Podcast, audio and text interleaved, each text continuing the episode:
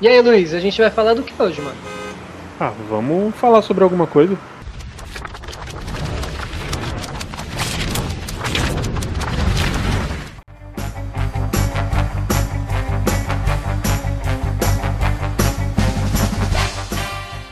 Bom dia, boa tarde, boa noite, senhoras e senhores. Estamos de volta em mais um programa maravilhoso sobre alguma coisa de quadrinhos. E na minha frente, paradinho com suas cores extremamente chamativas e uma cueca em cima da calça está Luiz, Capitão Cueca, aos seus postos. Seus postos. Ele tá te preparando as outras Eu eu não consegui. Eu não consegui Ficou muito completar os, awkward, né, cara? eu, muito só, eu, só lem- eu só lembrei do Capitão Cueca na hora e é isso aí. É quadrinho, quadrinho então vale. Capitão Cueca é quadrinho? Você Não é nunca o- viu as aventuras do Capitão é do- Cueca? Mas não é do Doug Funny? Não, não, não, Nossa, não. O Doug Funny? Ah, não, é o Codorna, o Doug Funny. Nossa não, senhora, velho. Pô, acabou de Eu queimar a minha espero- introdução, filho É. da mãe. Eu espero que você não coma ovos de cueca, velho. Ah, Desculpa. Meu Vai. Deus do céu, coisa horrível. Bom, além dele, também tô eu aqui, Iago Leal, pra falar um pouco da banda desenhada, que é como eles chamam quadrinhos em português de Portugal. Banda desenhada. Banda desenhada. Então, sou o Sean Carlos e tô aqui pra falar do Halashnhalan, que é como eles chamam de bi na, no sul do Cazaquistão. O gibi do Borat. Eu reparei que o Carlos ele, ele é impulsionado pela, pela introdução, sabe? Tipo, eu tenho que chamar ele, entre aspas, assim, sabe? Eu tenho que dar a, abrir a- as alas pro Carlos entrar confortável. Senão ele dá uma pausa ali, ele fica se sentindo meio. Eu não sei o que você tá falando, não. Poxa, ninguém quer saber quem sou eu, vocês precisam me perguntar, né? Não reparei, eu te Não. conheço, Carlos. Tá aí, Não, te não é, conheço. não é. No Não é, anterior, não é. no anterior eu fiquei assim, porque você chamou os dois e não me chamou. Eu falei, ou ele não gosta de mim, Ah, ficou. ou ele tá tidinho, esperando então. alguma coisa. Aí dessa vez eu já tava preparado. Olha a notícia extra! Notícias fresquinhas, boas de ruins, jornais. Então, queridos amigos, queria saber de uma, um rumor que surgiu aí, que é um rumor tão absurdo Hum. que não pode ser mentira. Ele é tão absurdo que ninguém inventaria uma mentira tão absurda dessa. E aí eu queria saber a opinião de vocês. Eu não sei se vocês andaram acompanhando, se vocês andaram vendo aí nas interwebs. Mas aparentemente a Naughty Dog quer fazer um remake, um remake, não um remaster, do primeiro The Last of Us. Vi isso, achei ridículo.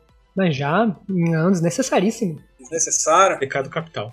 pecado capital. Precisa de mais anos aí, sabe? Tipo, pelo menos mais umas duas gerações de console, talvez até três, pra demandar um remake. Eu acho o seguinte, existe limites pra tudo, até pra você explorar o hype. Então, você pegar um jogo de 2013 que teve um remaster pro PS4, e o segundo jogo teve um port pro PlayStation 5, e aí você vai pegar o primeiro em menos de 10 anos, você vai fazer um remake, não não é nem um remaster, você vai fazer um jogo novo em cima. É muito pra pegar trouxa mesmo, né, cara?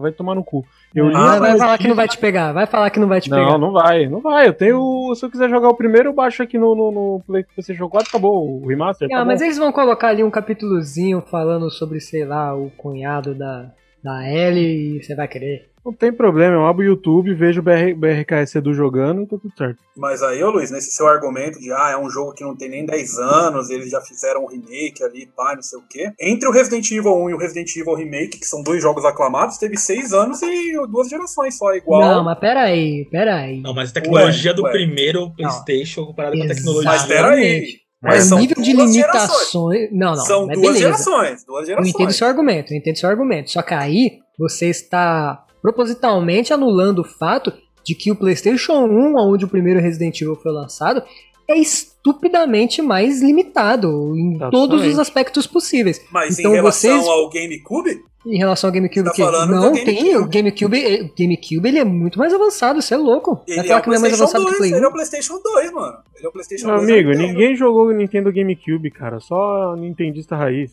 Tudo bem, mas é o GameCube que saiu ah, o bagulho lá. Eu falei duas gerações, mas é uma. Foi uma geração de diferença aí. Não, eu acho viável, eu acho viável porque foi naquela, tipo, olha, GameCube, olha como nossos gráficos mudaram. Vamos Ué, trazer esse clássico aqui. Mesmo assim, cara, mesmo assim. Não, Eu eu entendi. acho que a diferença do GameCube pro PlayStation 1 foi muito mais gritante do, Play- do que do PlayStation 4 pro 5. Do PlayStation 3 pro 5. E outra, a gente tá falando do melhor Também. jogo da, da geração do PlayStation 3, mano. Tipo, os caras querem pegar, pegar o hype e torcer assim até o, o cu fazer bico, porra. Nem o Resident É, Evil isso- 4 isso é, um, mano. um remake- Isso é uma coisa que os caras querem dinheiro. Ó, todos É, nós lá. elogiamos a a Naughty Dog aqui mais de uma vez, por conta de mais de um jogo, né? Eles têm algumas franquias fantásticas, então eles estão de parabéns com tudo isso. Espero que eles continuem entregando esses materiais excelentes. Mas assim, essa exploração que o pessoal da indústria de games tá querendo impor para o público é, é bem complicada, né? Uhum. Porque eu entendo eles lançarem uma versão remasterizada, uma versão em HD, ok. Mas eles lançarem um jogo totalmente novo, eles vão querer aumentar o preço, eles vão querer fazer alguma coisa e depois lançar uma DLC Exato. desse jogo novo. Então é aquela super exploração que não faz sentido, sabe? Eles já estão ganhando rios de dinheiro e isso só vai deixar o público com o pé atrás com a empresa, que não, não é uma coisa positiva, né? Você sujar a sua imagem. Eles provavelmente só estão fazendo isso por causa da série da HBO que deve sair nos próximos anos. Eles devem lançar junto, assim. Mas, mano, Com certeza. E os personagens vão ter a cara dos atores, né? é. Vai ser a Bella Ramsey e o Pedro Pascal. Nossa, é tipo livro com a- aquela capa do filme, né? Que é uma coisa triste. Falar em Pedro Pascal, você parece É, muito com o Pedro Pascal, Pedro, diga-se de passagem. Não só no nome. Cara, com quem que eu não pareço? Fala pra Nossa, mim. o Pedro parece. Quem que é que a gente tava vendo, o Pedro? O Puta, Pedro é o mano parece- do Alto da Compadecida, João. O soldado lá, o sargento. O Soldado? cabo 14 lá, do, do Alto da Compadecida, velho. É, Eu devo, Não, devo dizer que... que- se você me der uns 50 anos aí. Não, mas realmente devo naquele estar dia você jeito tava meio na bad, parecia já na tava meio abatido. Realmente, Cabo tava. 70, cabo 70. É aquele Não, cara mas- lá do, do- da cena, lá do, do parque de diversões, do, do, do duelo É, lá. do, do. É ou não é? Isso, esse mesmo, do duelo. Caralho, Esse mesmo. Não, mas devo, devo concordar. Cabo 70? Quer me ajudar, me desgraçar? Mas assim, eu, eu devo, devo dizer que eu sou um amálgama de muitas pessoas, né? Eu sou tipo um Frankenstein. Porque desde, desde a minha adolescência, eu sempre ouço que eu pareço com alguma pessoa diferente.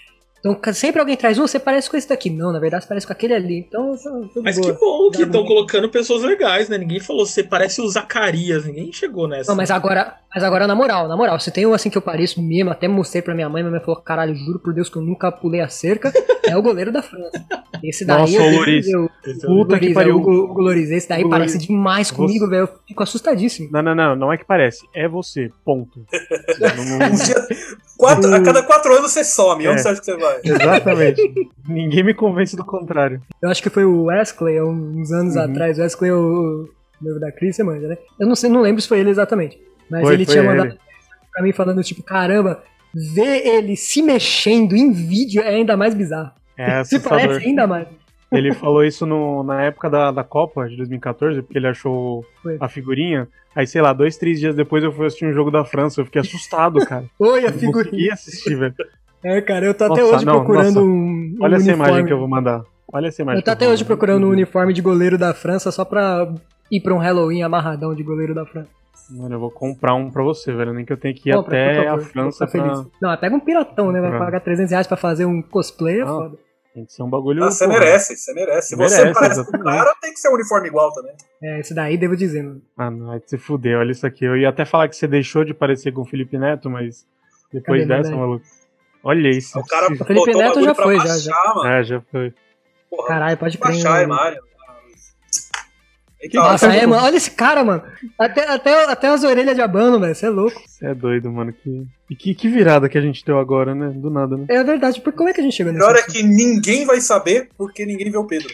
Ah, é verdade. Pedro, bota sua foto lá, bota sua foto na Não. capa do programa. Não, faz uma Pode montagem. crer. Mas se, a- se as pessoas nos seguirem nas nossas redes sociais, que são quais, Carlos? É no Sobre Alguma Coisa Cast lá no Instagram, ou sobre alguma coisa no Facebook. Ou então dos queridos colegas aqui, o Ralph Pedro no Instagram, o Show Carlos no Instagram.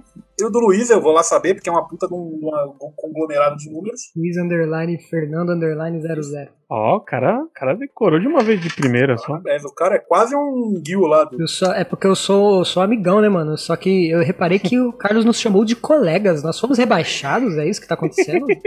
Quer compartilhar foram, coisa, vocês Carlos? subiram, na real, né? Porque antes Ué, era. ser colega, ser colega é melhor que ser amigo? Não, nunca foram amigos, onde você tirou isso?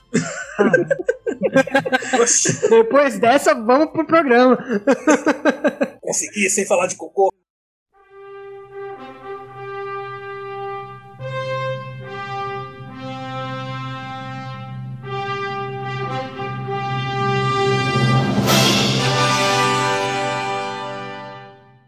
Al- Alguém aqui é realmente leitor de quadrinhos? Como é que vocês começaram?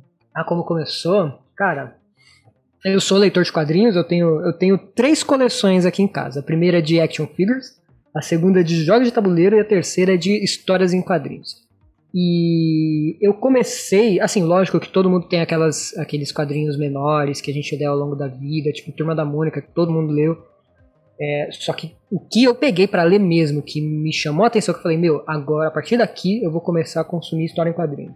É o do meu super-herói favorito, o Lanterna Verde. Mas você lembra algum quadrinho específico que você pegou do Lanterna Verde que fez você gostar dele em particular? Lembro, lembro sim. Foi o Crepúsculo Esmeralda, que é a, a história em que o. Que assim, eu já conhecia mais ou menos o Lanterna Verde, eu sabia quem era, mas nunca tinha lido. E aí o Crepúsculo Esmeralda é uma história em que ele ele se torna um vilão. E foi a primeira vez que eu tive contato com uma história dessas de tipo, caramba, o herói se tornou o vilão. Que negócio absurdo. É claro que se você, você não precisa se aprofundar tanto para saber que isso se tornou um clichê. Mas para mim naquele momento foi algo super diferente. E no fim, é, o que eu descobri nessa história em quadrinho não é o que eu viria a gostar no Lanterna Verde, mas foi o que me chamou a atenção para consumir mais dele. É que a droga de entrada, né? Isso. E você, Carlos, como é que foi a sua primeira experiência? É...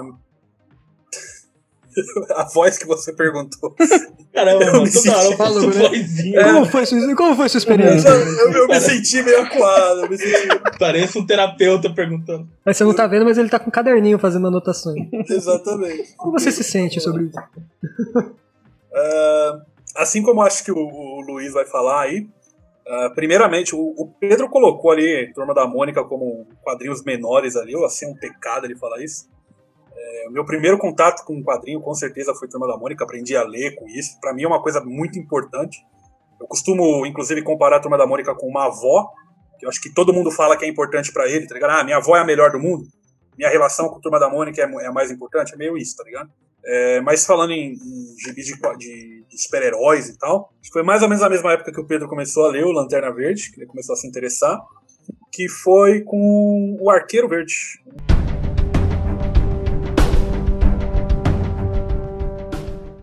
Parceiro do, do Lanterna Verde. Inclusive eu e o Pedro tem esse negócio aí, a gente sempre curte os amiguinhos. Não, é, eu ia, eu ia introduzir isso aí. Curtem os É, amigos ou vocês curtem os colegas? Eu não- não sei. É, A gente curte os amigos, mas um dia a gente vai chegar lá, entendeu? A gente só precisa de superpoder. Mas é sempre esse nap aí, a gente tem esse lance de sem querer, né? Sem- até porque eu conheci o Pedro, de uma certa forma, recentemente, comparado a vocês aí. Comparado à vida adulta também. A gente tem esse lance aí. E foi mais ou menos esse lance. A primeira, o primeiro quadrinho que eu li do, do Arqueiro Verde, putz, cara, eu achei que eu sabia do Arqueiro Verde, mas eu não, eu não sei dizer qual foi o primeiro dele que eu li, não. O, o primeiro HQ de, de super-herói que fez eu me interessar pelo mundo de super-heróis foi uma do Homem-Aranha, no qual ele já tava com aquele uniforme preto do, do Venom, a simbiose lá. E eles estão investigando para ver quem é o Duende Macabro. Eu lembro bastante disso aí. E até hoje eu não sei quem era, porque a- a- o Gibi acaba falando, ah, então é ele! E acabou e eu nunca consegui o próximo. É uma merda. O Gush não te empreendeu muito, né? Eu não entendi, você saiu do Arqueiro Verde e foi pro Homem-Aranha porque me Ah, confundo. é, é que porque foi o não- primeiro, afinal? É, é justamente por isso. O, o, o primeiro super-herói, pelo que eu me interessei, foi o Arqueiro Verde. Mas o primeiro gibi tá. que me fez ir atrás de super-heróis foi esse do Homem-Aranha. Eu Ah, achei tá. interessante ali. É, só que assim, eu me interessei, mas é que eu achei esse gibi numa biblioteca. Então não tinha como eu ir atrás do outro. Ele já devia ser antigo. E aí não tinha como eu saber. ele não tinha capa, então não tinha como eu saber qual era a edição. Aí, Tá ligado? Então eu nunca pude ir atrás. Deve ser aqueles de, gibi de ir pro banheiro, devia estar todo cagado. É, devia estar arregaçado. Mas eu roubei da biblioteca, então tamo ela por ela. É, mas é isso aí, o, super-herói que me marca, assim, que, que eu recomendaria pra vocês é o, o Arqueiro Verde. E talvez a primeira saga que eu tenha lido de fato dele, não tenho certeza, mas acho que foi o Espírito da Flash. Ó, puta saga, super importante pra história. Assim como o Crepúsculo Esmeralda, ótimas, ótimas sagas. E você, Luiz? Conte-nos sua história. É, não, então, tipo, como o Carlos comentou, eu vou realmente falar sobre isso. Eu sou um fã pra caralho desde pequeno de Turma da Mônica.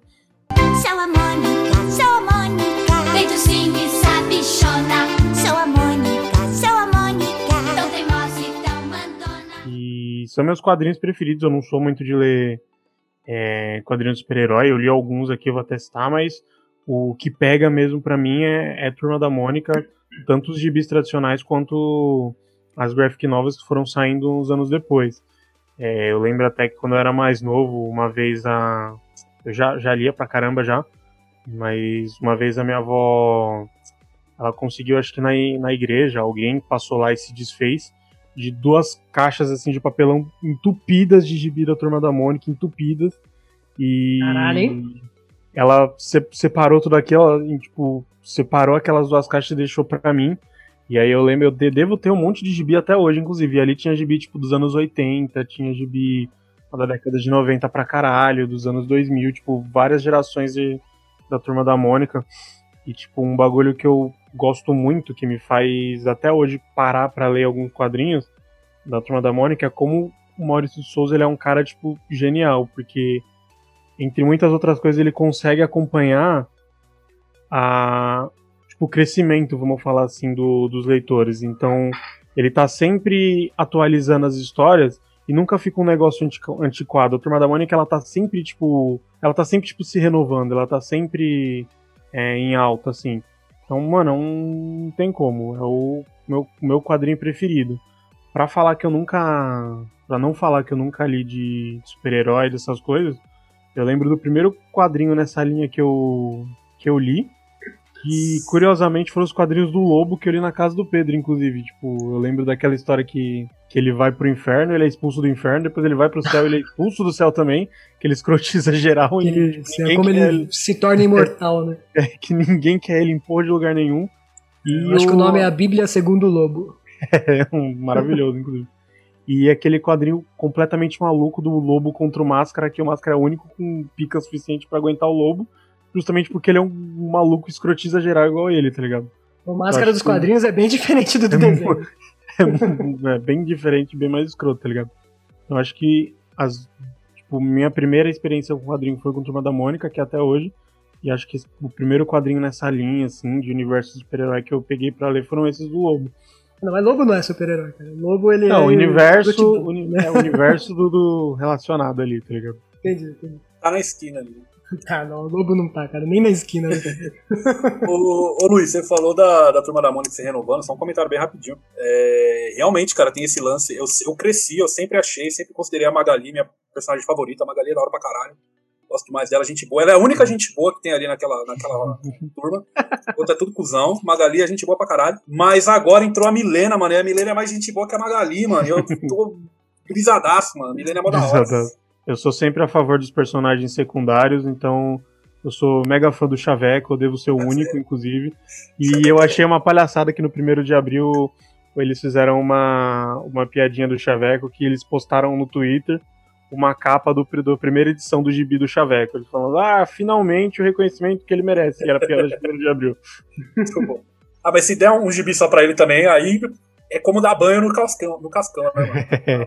Perde a piada. dele, é. E o seu, Iaguinho? O meu. é, eu, eu fiquei curioso primeiro porque que o Carlos gosta da Magali. Porque ele citou num, num programa anterior que gostava de uma personagem do Attack on Titan que ela comia batata. Eu tô querendo saber se ele gosta É da um Magali padrão, que ela né? come melancia. Se ele gosta de É ela é personagens que, que se alimentam E a durante. Sasha, a Sasha é gente boa também, né? É um padrão aí mesmo. É verdade, essa acha gente boa. Mas acho que é isso. Acho que é- eu, gosto, eu gosto de gente boa, gente. Eu, eu, eu não gosto de cara que fica azucrinando a vida dos outros, tipo cebolinha, tá ligado? Moleque Ah, do mas- caralho. Se é meu filho, aumenta a porrada nele. Não, vamos falar a verdade. Agora, a Magali não, ela come, cara. Não é culpa dela. Ela tá com fome, ela come, cara. Cusão, cuzão mesmo é só o Cebolinha mesmo, que é um filho da puta, meu. O A resto Mônica dá pra também. A Mônica, a Mônica procura. A Mônica procura. procura. Caramba, a gente tá falando aqui mano. de agredir as crianças na caruda, né, mano? Não, mas a Mônica eu não batia, não, que eu não aguento. É, mas só se ela te bater. É porque eu não aguento, porque ela é gorducha aí dentro. Mas e o seu, Iaguinho, qual que é? Bom, minha história com quadrinhos. é, eu passei batido por todos eles, os famosos aí que introduzem as pessoas, inclusive a alfabetização, né, de Turma da Mônica e os quadrinhos da Disney, porque eu até ganhei esses quadrinhos, eu tinha eles e tal, mas eu não me interessava, não, não achava divertido, e a leitura assim não, não foi um hábito assim tão, tão grande pra mim no, no começo.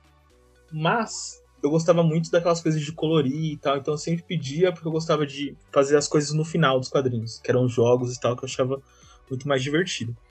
Eu comecei de fato a ler quadrinhos de parar, comprar e ir atrás, foi muito mais velho. Eu lembro especificamente do momento, que foi em 2009, é, um ano depois do lançamento do maravilhoso Cavaleiro das Trevas, do Christopher Nolan, né, que é o filme do Batman, que tem o Coringa do Heath Ledger.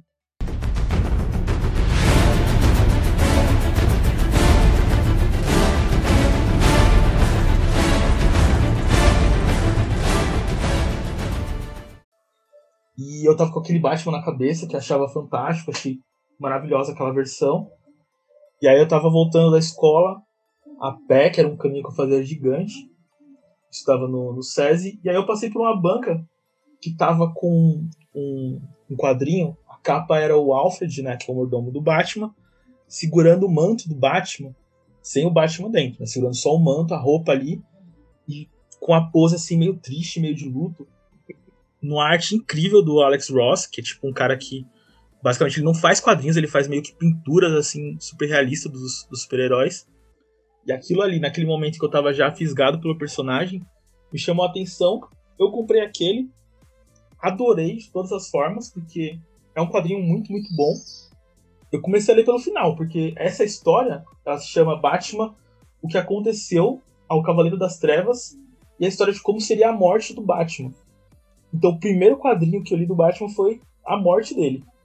Só que é contado de uma forma tão incrível pelo Neil Gaiman, que é um dos maiores roteiristas aí dos quadrinhos, e com a arte do Andy Kubert, que é filho de um dos grandes caras dos quadrinhos também, que, meu, me pegou de um jeito que eu fiquei maluco. Era um especial de. Mas aí foda-se, né, Iago? O cara é filho de um, do grande Não, cara dos mas- quadrinhos. mas aí, ele- foda-se.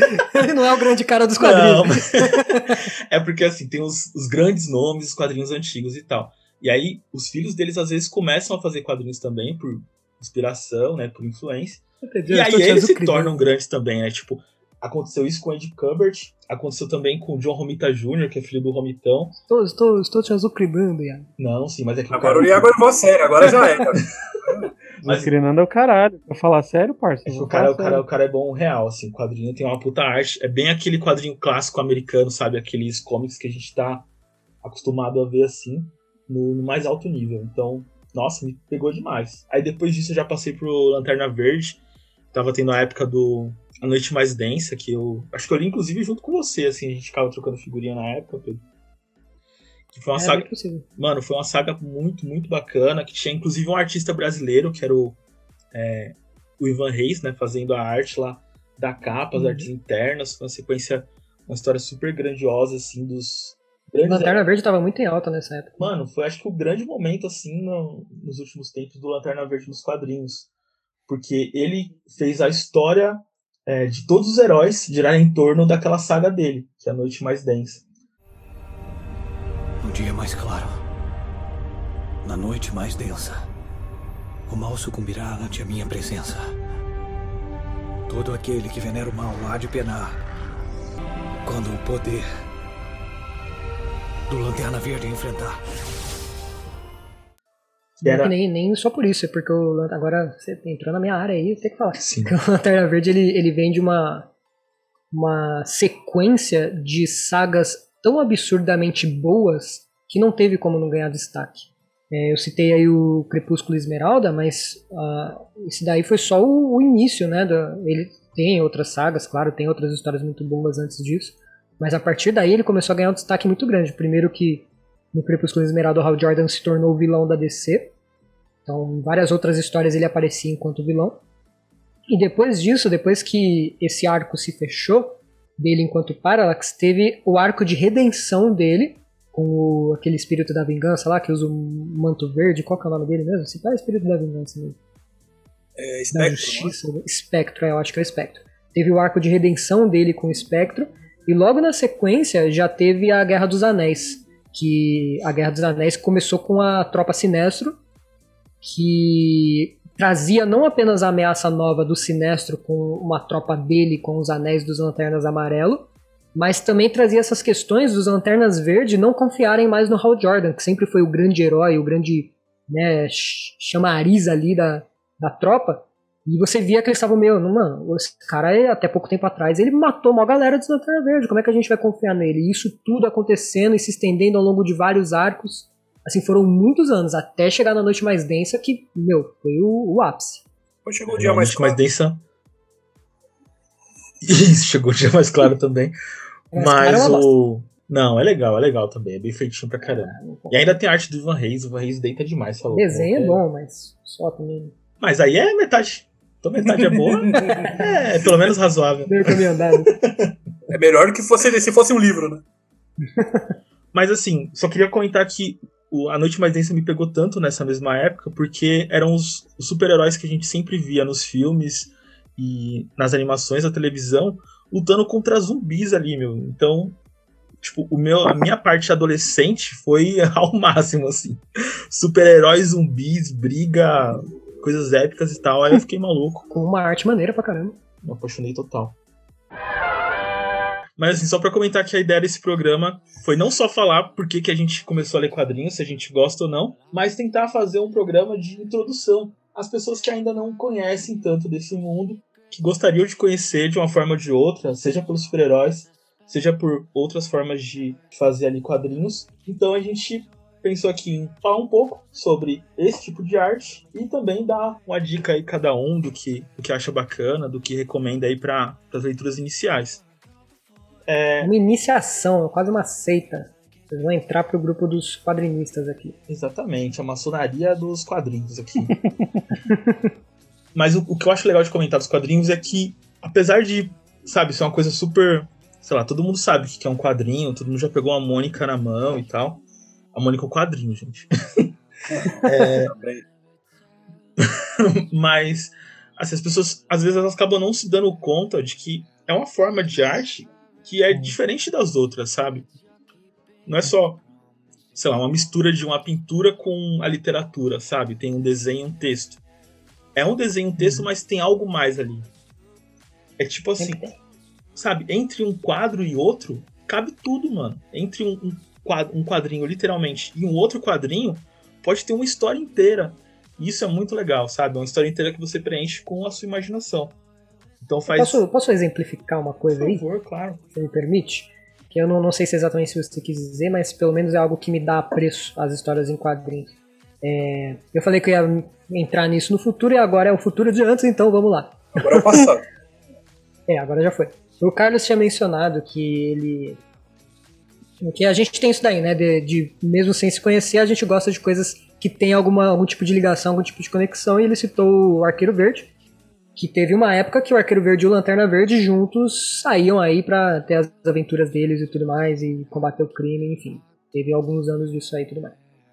É, só que o que eu ia mencionar referente a isso é que esse tipo de coisa, pra mim, só faz o Lanterna Verde se tornar mais importante. E o que torna, na minha opinião, os quadrinhos algo tão relevante, independente da, da idade que você começa a ler, é a carga significativa que ele pode trazer para você. É claro que isso pode variar de história para história, de pessoa para pessoa, mas, por um exemplo, outro dia eu tava, como o Carlos mencionou na brincadeira lá no começo, que eu tava na, na bad esses dias, e uma das coisas, pode até parecer besta o que eu vou falar, mas é muito real. Eu até comentei com ele quando isso aconteceu. Uma das coisas que me deixaram bem foi justamente o Lanterna Verde. É, eu tava na PED, eu passei por um- umas coisas meio ruins aqui na, na minha vida, todo mundo passa por isso eventualmente. Só que qual que é a premissa do Lanterna Verde? O- a premissa dele é que o, o anel, a cor verde ali dentro da mitologia dos quadrinhos e tudo mais, ela representa a força de vontade. Então, quanto mais daquela energia você tiver, quanto mais força de vontade você tem, maior vai ser o seu poder enquanto Lanterna Verde. E toda essa premissa de ter vontade, de você querer, de você trabalhar isso no seu interior, tipo, me trouxe um tipo de conforto que eu não sei explicar. Como eu gosto muito desse herói, eu tenho coisas que representam ele espalhadas aqui pela minha casa de várias formas. E aí eu peguei pra ler, até mandei mensagem pro Carlos, falei, pô, cara, então, aqui com Lanterna Verde, aí me veio essa, essa mensagem de força de vontade, e de repente me veio uma força de vontade pra eu simplesmente deixar a bad de lado. E, cara, isso me ajudou muito. E, e, assim, eu já presenciei alguns relatos de pessoas que passam por problemas muito piores do que o que eu passei, como depressão, às vezes até vontade de cometer suicídio, coisas assim mais extremas, mais pesadas, e que as mensagens que estão ali nas histórias em quadrinhos dão forças para essas pessoas olharem por um outro lado ou se inspirarem de alguma forma. Isso, claro, qualquer obra de arte pode trazer isso, mas acho que por eu ter esse contato mais próximo com as histórias em quadrinhos e com uma experiência, dentre outras que já tive, para mim é uma relação mais próxima que eu tenho nesse sentido motivacional do que outros tipos de arte. É muito legal que você falou do Lanterna Verde, porque é, a gente vê o Lanterna Verde, quem conhece minimamente aí dele, sabe que ele tem um anel e que no anel ele consegue fazer ali o, o que tiver na cabeça dele, basicamente. Ele, esse é, é meio que colocam assim como a primeira é, a primeira leitura do superpoder dele. Mas no final das contas, o que realmente é um ponto fora da curva nos Lanternas Verdes, né, nas pessoas que são escolhidas pelos anéis para portarem, para fazer parte da tropa, dos Lanternas Verdes, etc., são as pessoas que têm força de vontade, né? Então, apesar de ser uma coisa extremamente fantasiosa e absurdamente distante da nossa realidade, ver que aquelas pessoas elas têm esse status, elas têm o alcançam esse patamar por conta da força de vontade, isso faz com que a gente consiga se relacionar muito com esse personagem, né? Fica muito mais mais próximo de qualquer um. Tem esse lance dele de que o anel é a arma mais poderosa do universo, né? Tipo, mas aí passa essa mensagem que não adianta nada você ter a arma mais poderosa do universo se você não tem força de vontade para usar ela, né? Então, tipo, basicamente isso. Sim. Pode ter o que for, mas no final das contas depende de você dar, dar o passo inicial aí. Total. Eles até, inclusive, tanto em mitologia quanto em mensagem, eles expandiram isso assim quando eles começaram a introduzir os, as outras cores, né? Que atualmente tem tudo, todas as cores que temos no nosso espectro aqui, as cores do arco-íris e tudo mais, meio que existe de lanterna verde, com cada um com seus respectivos significados. Cada um deles tem sua carga. O próprio Sinestro, a cor amarela, é a cor do medo que sempre foi o, o, meio que o nêmesis ali do, do Lanterna Verde, que é justamente o que pode abalar a sua força de vontade, o medo. Aí eles trouxeram depois a cor azul, que representa a esperança, que quando ela tá perto de um Lanterna Verde, ela dobra a força do Lanterna Verde, ou seja, não adianta você ter esperança de que algo vai acontecer se você não tiver força de vontade para fazer algo acontecer. Então olha como tudo se conecta. Tem umas mensagens muito bonitas por trás disso. Não tem nenhum anel da preguiça, não? Pra mim, o que vence minha força de vontade é. não tem, não. Porque não fizeram porque estavam com preguiça. Exatamente. E uma outra coisa que eu queria comentar rapidamente é que, é, realmente, nas histórias em quadrinhos, nos personagens, nos heróis, principalmente, a gente vê muito essa carga né, de inspiracional e motivacional que ajuda muitas pessoas a lidarem com a depressão, né, que é uma doença constante e tudo mais ajudarem a lidar com até ideações suicidas, como o Pedro falou. Mas se uma pessoa realmente estiver passando por um momento assim, o ideal é que ela procure ajuda profissional, né? E hum, tem, sempre. eu gostaria até de falar aqui do CVV, que é o Centro de Valorização da Vida, que é um canal, um telefone gratuito, qualquer uma pessoa no mundo inteiro pode no mundo inteiro não, no Brasil funciona, não conheço veículos internacionais de ajuda, gente. A galera de Sydney aí. Né? Desculpa, pessoal, de Nova Orleans. Nova Orleans. Mas com certeza vai ter na, na cidade, no país de vocês, um, um centro específico. E o CVV aqui no Brasil, ele tem esse trabalho exatamente falar com pessoas que não necessariamente estão pensando em se matar, mas estão passando por alguma dificuldade, algum problema. Precisam de um amparo, né? Exatamente, fornece isso. Mas você também, é claro, pode ter isso por pelo veículo, conversando com as pessoas, da forma que você se sentir mais confortável, né? É muito legal saber esse, poder da cultura, né? As pessoas podem até achar que, sei lá, a quadrinho é só uma historinha boba, mas não necessariamente, né? Porque a gente tem quadrinhos e teve sempre, né? De todos os temas possíveis. Os mais famosos são de super-heróis e o da Disney, da Turma da Mônica, mas isso não significa que seja um universo que ele é restrito a isso, né? Vocês conhecem algum quadrinho fora desse, desse mainstream que vocês acham que seria uma, uma leitura interessante aí para o nosso público? Eu quero aproveitar deixa falar que a gente, beleza, a gente falou da turma da Mônica, mas porque é tipo é um ponto fora da curva, é a maior referência nacional. Mas a gente tem muitos quadrinistas independentes na cena de, de, de ilustração é, nacional que fazem um puta trabalho muito, muito legal, muito foda. É, a gente não tá tendo Comic Con nesses últimos anos por causa dessa porra desse, desse corona, mas todo ano, quem tem a oportunidade de ir na Comic Con passear pelo Artist Alley, você encontra ali uma galera que faz um conteúdo geralmente que divulga na internet que é bom pra caramba. Um deles que eu gosto muito é o Paulo Moreira, que ele é quadrinista, ele costuma fazer mais tirinhas assim, mais voltado pra parte do humor. E um, tipo, ele faz as tirinhas dele assim muito do cotidiano dele, entendeu? Tipo, é, regional, regional até falando assim. E, mano, é muito, é muito bom. Ele tem a, a as tirinhas da, dos personagens que ele criou da Largatixa, da Mosca e da, da Aranha. É muito, é muito bom de, de, de acompanhar, mano. É muito engraçado, cara. Então a gente, tipo, a gente foca muito, às vezes, no, nos grandões, nos maiores, mas a gente tem uma cena é, nacional muito muito boa, muito rica de, de, de quadrinista. Mano. Boa, ótima recomendação. No caso, é, na internet, assim, principalmente nas redes sociais, Facebook, Instagram principalmente, você consegue acompanhar muitos uhum. chargistas, né? Muitas pessoas que fazem tirinhas, quadrinistas que especializados em produzir tiras, que são muito bons. Já é uma forma de ter um contato inicial aí com, com essa forma de arte. Exatamente. Pode te inspirar, com certeza. Tem o Carlos Ruas também, que é super conhecido. E é super gente boa, tem quadrinhos muito divertidos, muito ágeis, assim, e que sempre dialogam com o que está acontecendo naquela semana, ou mesmo naquele dia. Então isso é, é legal da versatilidade, né? Da, da tem o Silva João também, que tem umas tirinhas é, memoráveis.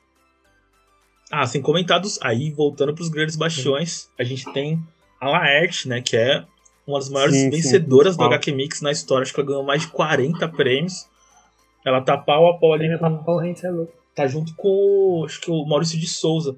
Mas o Maurício de Souza como corporação, né? Porque o Maurício de Souza, uhum. ele não escreve Turma da Mônica, acho que, sei lá, 30 anos. E a Laerte, ela produz é um nome, hoje. Né? Sim, hoje é uma empresa, é o Walt Disney. O Walt Disney morreu faz tempo, os filhos dele não fazem nada. Quem tá fazendo não é o Walt Disney mais. Ah, não? Desculpa. Congelaram ele, pô. Exatamente, você não consegue fazer nada congelado lá, né, na, na, na área 51. Pô. Caralho, foi pra área 51, é um ET. é o mix de, de teoria de conspiração, assim que funciona. E você, Carlos, você recomendaria alguma coisa assim que você gostou, teve um impacto legal? Pode ser uma saga, pode ser um personagem, Cara, eu vou, eu vou com o Luiz nessa aí. Acho que com você também, já que vocês estão nessa de indicar nossos compatriotas aí.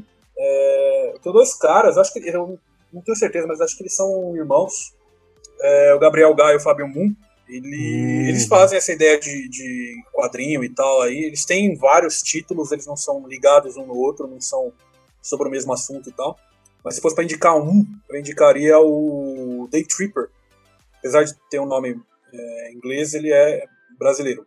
É, inclusive não, não tem um, um, título em português, é Day Tripper mesmo. É um, é um quadrinho que eu fui ler assim por, por obrigação, era na faculdade, quando eu fui ler esse negócio aí. E me surpreendeu assim de uma forma absurda, cara. É, é uma coisa muito louca, é um tripper mesmo, o bagulho é viagem pura. E eu recomendo. E depois eu fui dar uma olhada na, na, nos outros trabalhos desses caras e, porra, sensacional, cara. Então, se eu fosse recomendar uh, algum, eu daria espaço aí para essa galera brasileira. Acho que a gente tem que reconhecer mais. O circuito brasileiro aí de quadrinho, cara, é, é uma coisa maravilhosa e a gente às vezes acaba perdendo por um uhum. certo preconceito aí. Por preferir um Batman, sei lá, vale super a pena. Eu, eu não vou mentir dizendo que, ah, se fosse para escolher entre Arqueiro Verde e Fábio Ga e Gabriel Gaia, eu ia nele. Não. É, mas é, é uma, uma puta de uma literatura aí. A gente tem muito quadrinista brasileiro e muito quadrinista brasileiro bom pra caramba. Pra caralho. Mas é, a gente não tem um quadrinista argentino, caralho. A gente mora no Brasil, pô. Caralho. O que, que tem, porra? O que você fala? A gente tem muito quadrinista brasileiro. É, pô, a gente tem muito quadrinista a gente brasileiro. Quem? A gente os brasileiros, caralho. Nossa, nada a ver, forçou. Forçou, forçou. Não, faz assim, vai tomar no cu. Isso aí. Faz assim, pega o quadrinho, enfia no cu e vai sorrir pro capeta. Caralho. Vai pra Argentina. o capeta, é, vai lá. O, o Carlos citou o Fábio Moon e o Gabriel Bach, são não só conhecidos aqui no Brasil, né, internacionalmente. Inclusive o Day Tripper ganhou prêmios lá fora, ganhou o Eisner, né? Que é o Oscar dos, dos quadrinhos, né?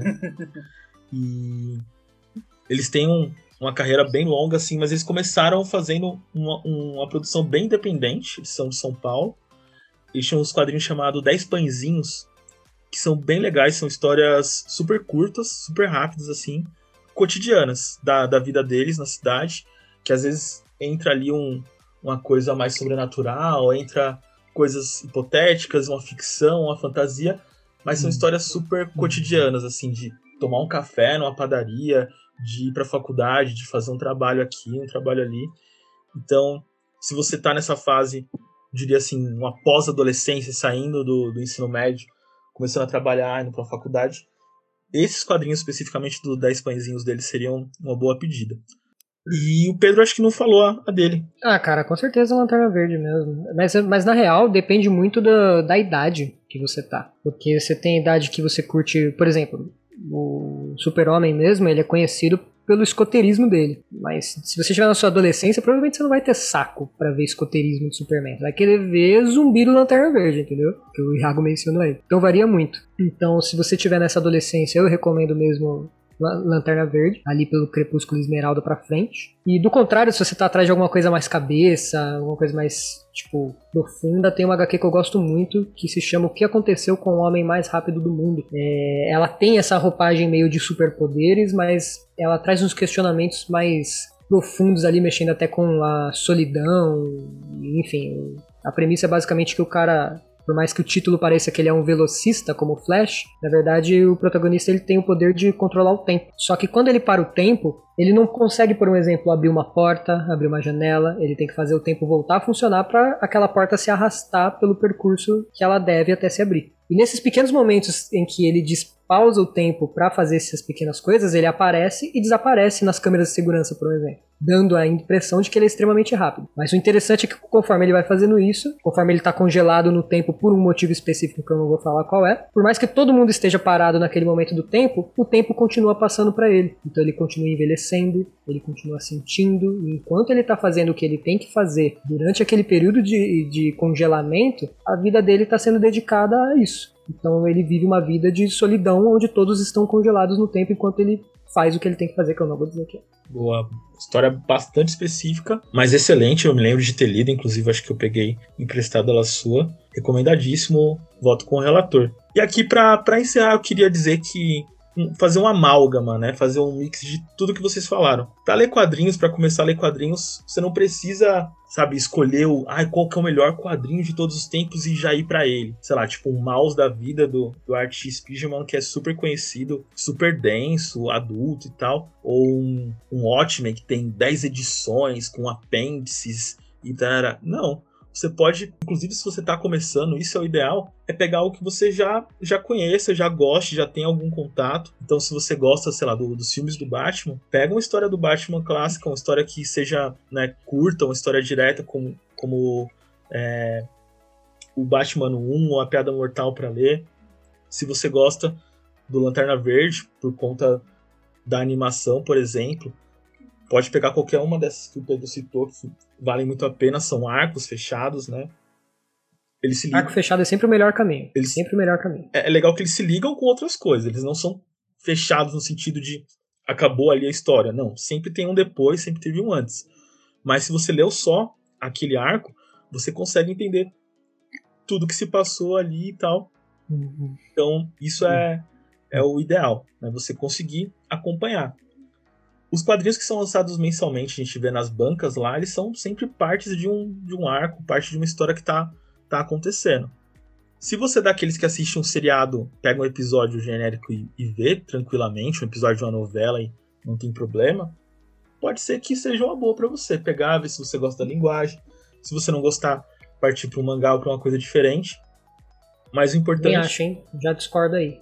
Acho que pegar assim nunca é bom para quem tá começando, pelo É complicado, menos. né? Primeiro que dificilmente você vai pegar na edição 1, sempre você vai pegar a história já pela metade.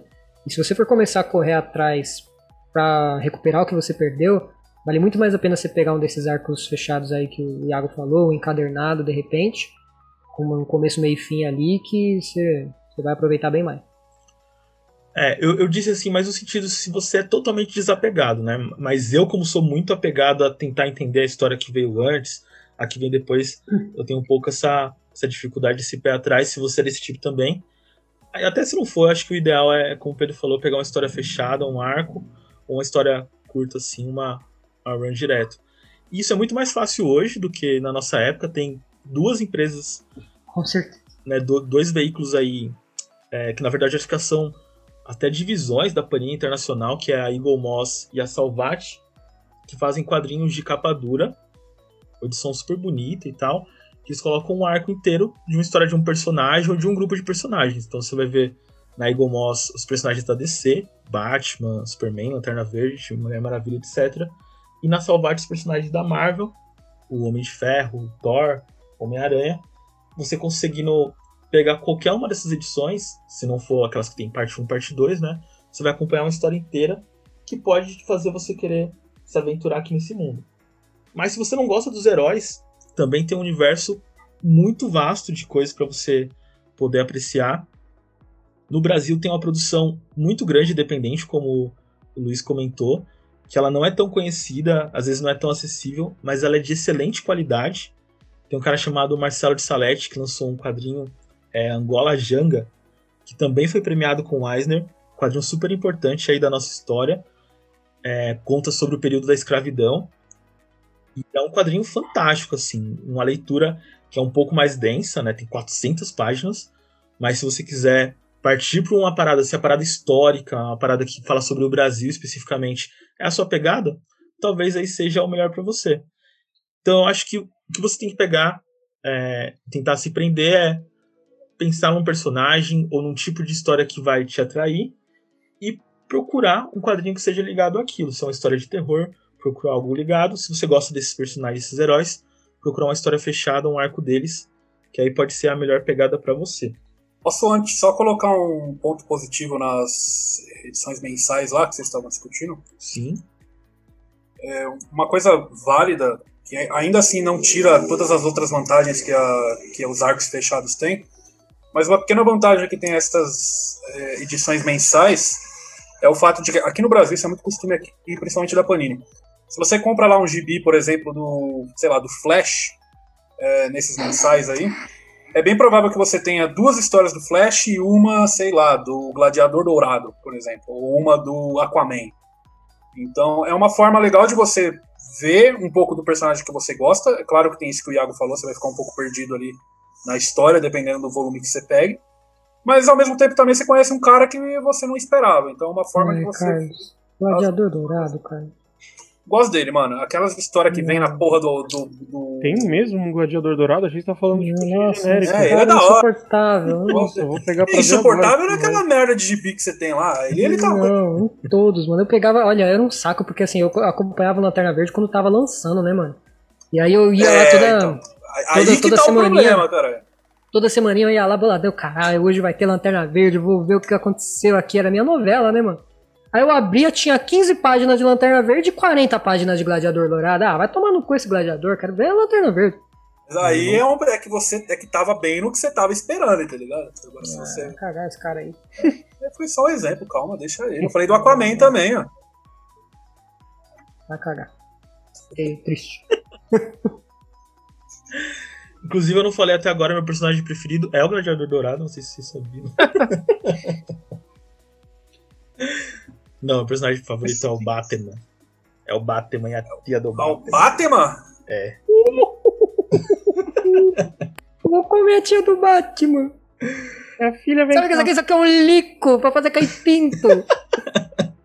Talvez a melhor coisa pra você começar a ler quadrinhos seja assistir ou ouvir de novo. A feira da fruta. assiste lá. Entrou na feira da fruta. Vê Luiz pra ver o que a feira da fruta tem. Tinha laranja, laranja e morango. Só não tinha fruta do meu bem. Feira da fruta. No outro programa vocês me expulsaram, nesse eu tô indo embora por vontade própria. Nesse você vai se exilar, né? É, É, muito bom. Entrei na feira da fruta pra ver o que a feira da fruta tem. Tinha laranja, morango e banana. só não tinha jacatu, meu bem. Gente, não nos abandonem, comentem os quadrinhos que vocês gostam, que vocês estão começando a ler ou que vocês já leram, pra gente lá no nosso e-mail que é sobre alguma coisa outlook.com.br e nos sigam também nas nossas redes sociais que eles vão dizer aqui agora porque eu não sei. As redes sociais são sobre alguma coisa cast no Instagram. E as pessoais de cada um, as contas do Instagram pessoais de cada um, é Ralph Pedro. A minha, tinha o Carlos lá do Carlos. E Luiz Underline Fernando Underline 00. A do Luiz Fernando 00. Eu sou Você podia falar o e-mail de novo com um pouco de ânimo, mano? Tudo bem. Então, então vamos lá. O e-mail é sobre alguma coisa, arroba outlook.com.br. Muito bom. Obrigado. De nada. Obrigado.